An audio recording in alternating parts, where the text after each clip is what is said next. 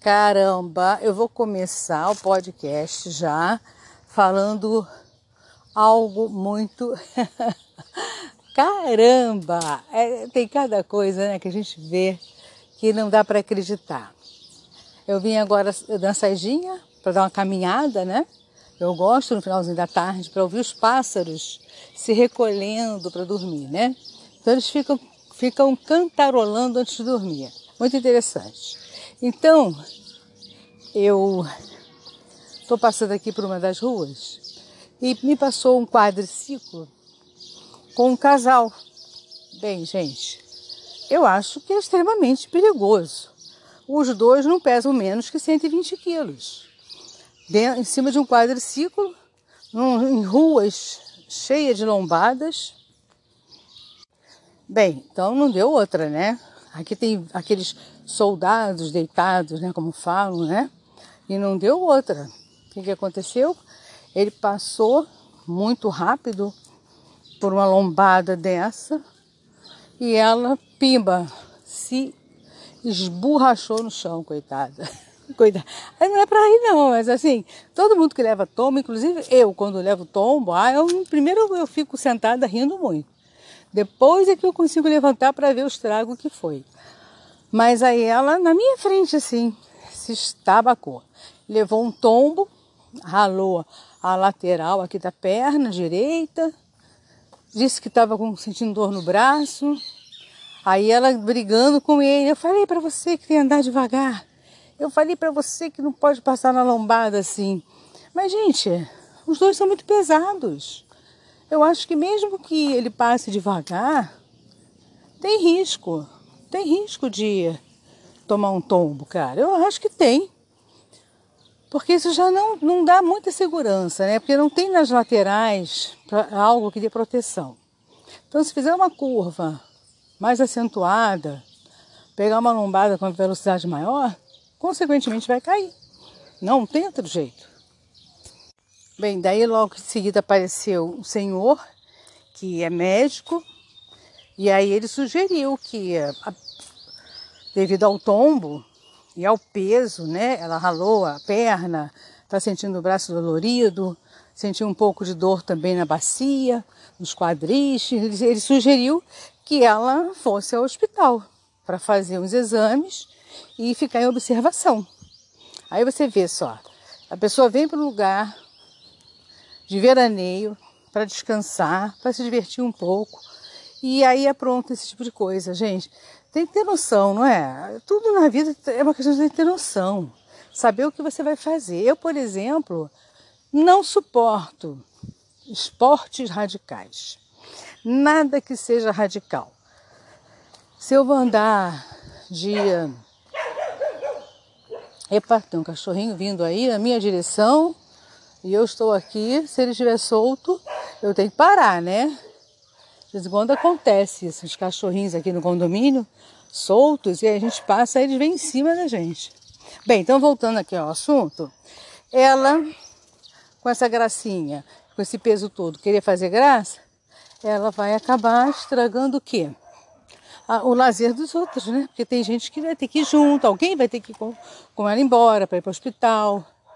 E fica aquele clima no ambiente, né? Desagradável, todo mundo triste, esperando notícias.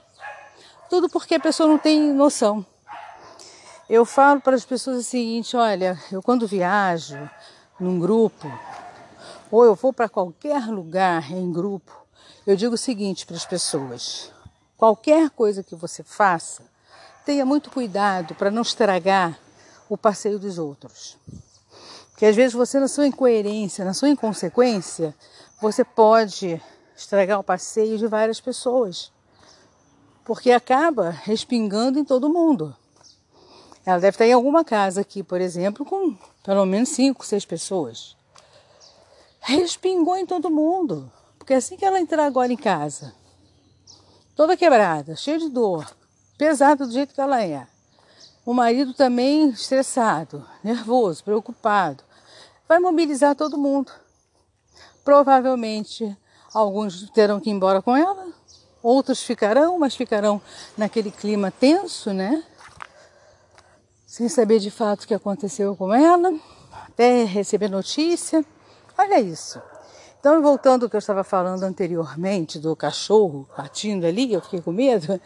Seguinte, eu não gosto de nenhum esporte radical. Não conte comigo. Então, se, por exemplo, eu vou para Disney, eu não ando nas montanhas russas, não suporto aquilo, acho de extrema violência. Há quem goste, há quem sinta emoções, né? Mas já vi muitas pessoas que nunca andaram, passaram muito mal, outras já saíram carregadas porque passaram mal, desmaiaram. Também atrapalha a brincadeira dos outros. A partir do momento que o cara passa mal numa brincadeira daquela, ia, tem que ir para o hospital também, para fazer uns exames, ficar internado. E as pessoas que estão juntas? O que elas vão fazer? Não é? Então, eu evito o máximo. Então, sabe quando você viaja com aquelas pessoas que são metidas a corajosa? Ah, vai, sua boba, deixa de ser medrosa. Não, não é questão de ser medrosa. Eu sou ponderada, entende? Eu evito mesmo de.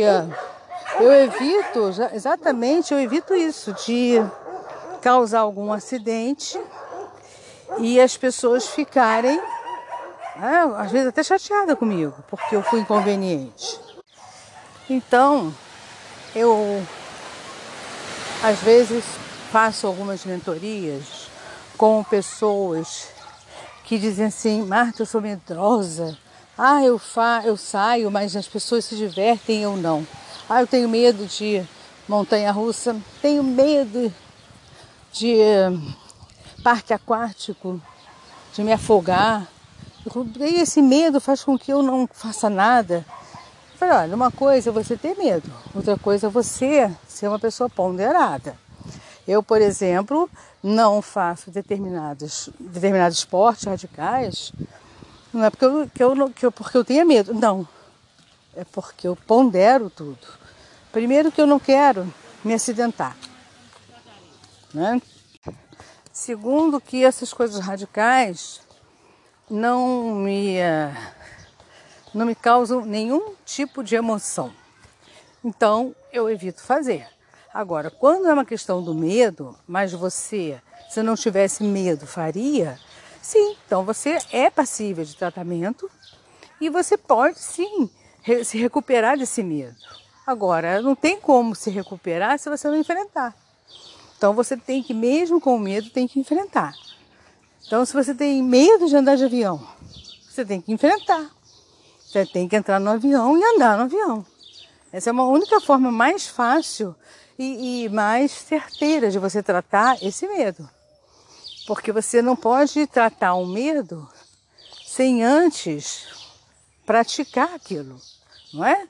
E de repente você vai e você vê que não é nenhum pavor andar de avião, foi super tranquilo e daí você vai fazendo aos pouquinhos viagens cada vez mais longas até você se adaptar, né?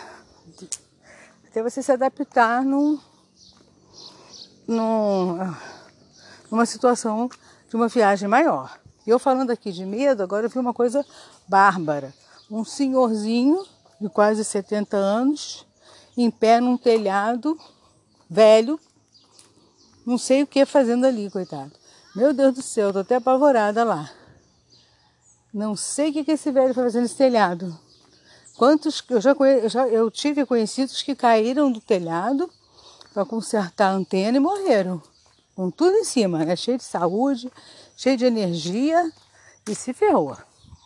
Agora que são elas, né? Eu nem vou voltar lá para ver não, que eu vou ficar preocupada.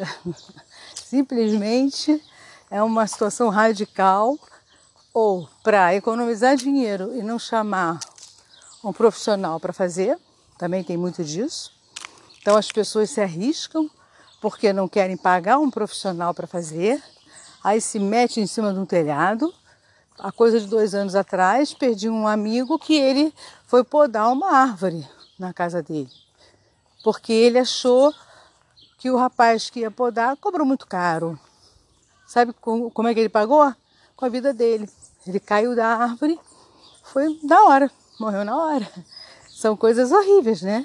Também meio radical, né? O cara não pagar um profissional para cortar uma árvore, que já está super acostumado, vai cheio de, de, seguro, de segurança, né? Eles colocam cinto de segurança e tudo. E aí ele pagou com a vida dele, né? Isso aí. Temos que ver até que ponto tudo isso vale a pena. Bom, então meu podcast de hoje foi exatamente falar sobre isso. É, coisas radicais, nem sempre você pode, nem sempre você deve, nem sempre você está segura para fazer, ok? Vejam esse exemplo que eu dei para vocês, do casal no quadriciclo. Eu tenho quase certeza que ela se machucou bastante. Bem, então fica aí uma dica. Cuidado com os radicais, esportes, situações radicais, nada de subir em telhado, nada de podar árvore, não é? Nada de fazer aquilo que você vai correr risco desnecessariamente porque você quer fazer uma economia de reais. Não vai valer a pena. Senão você vai, vai pagar com a sua vida. E quando você viajar para lugares que tenham esses esportes todos aí radicais, pense bem antes de se aventurar. Veja se há segurança boa nos aparelhos, se eles estão com manutenção, se estão bem conservados, se há alguém no local para dar um atendimento de primeiros socorros, caso haja alguma coisa. Se você sentir que não está segura para aquilo, por que fazer, não é? É melhor não. Tem tantas outras coisas interessantes para se fazer numa viagem do que ficar se arriscando com coisas que vão de repente tirar até a sua vida e tirar, se não tirar a sua vida, vão tirar pelo menos a paz das pessoas que estão com você, né? Então é isso aí, gente. Até o próximo podcast. Vou ver qual será o meu próximo assunto com vocês. Gosto muito de gravar situações que estão acontecendo momentaneamente. Eu acho bem interessante, né? Passar isso para vocês. Então, me aguardem e ouçam os outros podcasts que eu tenho que estão muito interessantes. Valeu? É isso aí. Bye, bye. Até o próximo. Bem, é, eu estava conversando com uma conhecida e ela estava me contando que ela tem uma dificuldade enorme de conviver com a família dela. Por quê? Porque ela é uma pessoa muito focada em redes sociais, ela gosta muito, então ela entende bem de todas as redes, ela participa de tudo. E tudo que tem de moderno, ela aprende. Ela mesma, né, ela é autodidata nessa parte digital. Mas ninguém na família curte e gosta. Como ela é uma pessoa que ela tem canais no YouTube, uma, um perfil profissional no Instagram também, tem páginas e grupos né, no Facebook e administra tudo super bem, sucesso em tudo. Ela fica até um pouco chateada. Por quê? Porque às vezes eles se juntam para ficar, ficarem zoando dela. Zoando assim, no sentido de que ela, sei lá, ou quer aparecer, sabe, fazendo essa divulgação dos canais dela, né, das redes sociais. Então eles ficam julgando muito esse lado dela ser essa pessoa moderna. Hoje ela está com 60 anos e ela tem uma cabeça muito melhor do que as amigas dela dessa idade e também uma cabeça muito melhor do que a família, parentes próximos.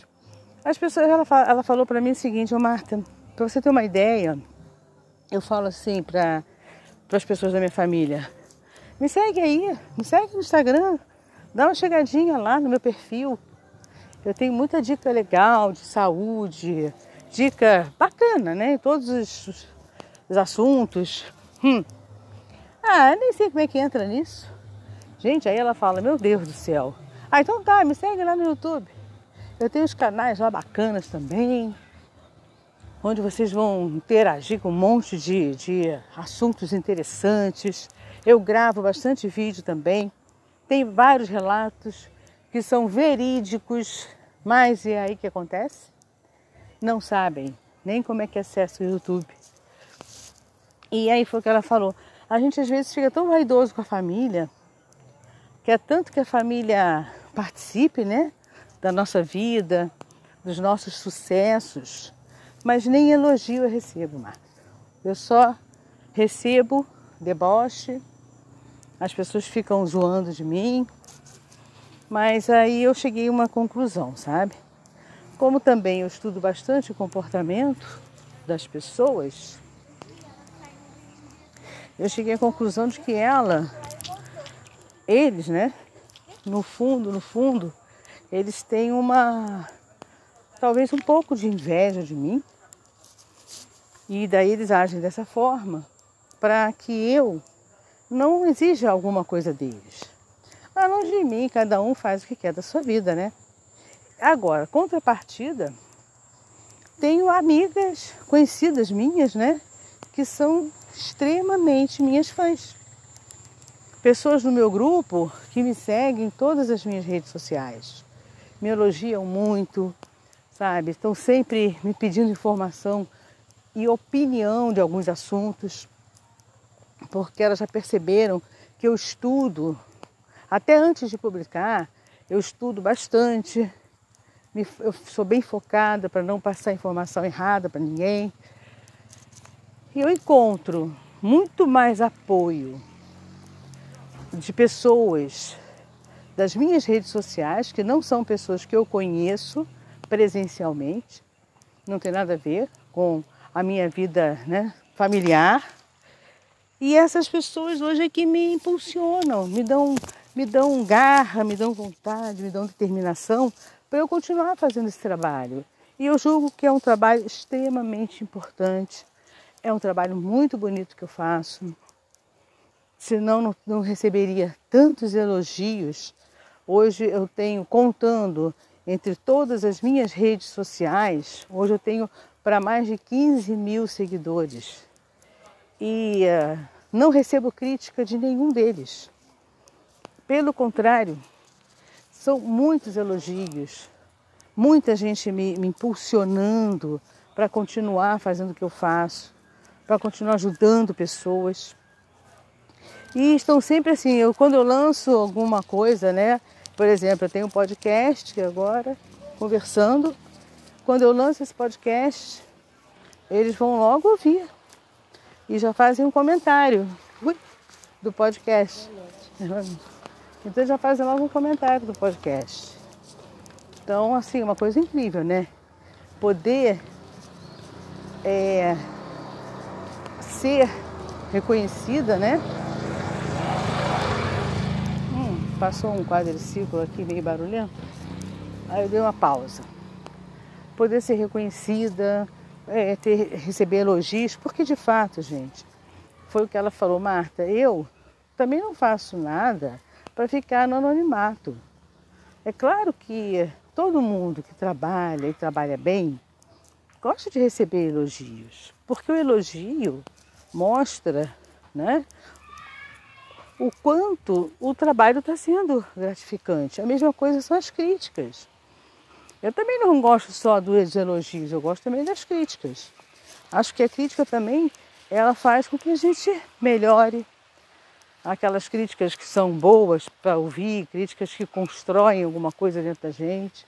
Não aquelas críticas de gente invejosa, né? Pessoas recalcadas, que não aprendem nada. Aí criticam seu trabalho, criticam sua, suas redes sociais vão nos comentários falar um bando de besteira.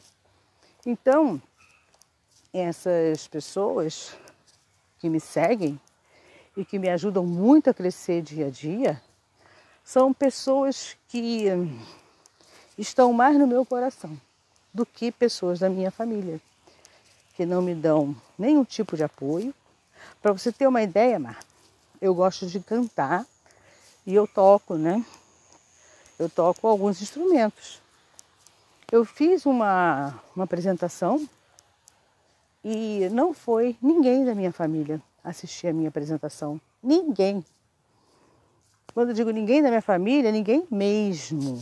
E a minha família é uma família grande. E eu fiz um convite, convidei todos no nosso grupo familiar, encaminhei um convite para todos, sabe? E, assim, lógico, e pedindo que comparecesse, que seria muito importante para mim ter a presença deles lá, me reforçariam também, né? me dariam mais aquela, aquela força para que eu pudesse me apresentar num público tão grande. E foi para um público bem grande. E não apareceu ninguém. Inclusive, nem comentaram a postagem. Uns botaram assim os dedinhos pro alto, aquele dedinho de positivo, outros ok, mas na verdade ninguém foi capaz naquele momento de dizer que não ia. E eu fiquei ansiosa. Cada pessoa que entrava na plateia, eu olhava achando que era alguém da minha família. E não apareceu ninguém. É lógico que depois disso eu já fiz outros shows, participo muito de grupos né, de, de apresentação, de, de até de igreja, eu gosto muito de participar né, dos grupos de igreja. As pessoas saem em romaria, a gente sai cantando, sai tocando, é lindo, lindo. Faço shows em teatros também. E ninguém da minha família nem me dá os parabéns. Eu publico alguns vídeos, sabe? publico alguns vídeos da, dos meus shows, alguém quando entra só curte. Nenhuma palminha, nem comentário, nem nada. Aí eu pergunto, com certeza eu não fiz nada para que eles me tratassem dessa forma. Mas eu já cheguei à conclusão, sim, que é inveja, é um pouco de, de é, complexo, né? Até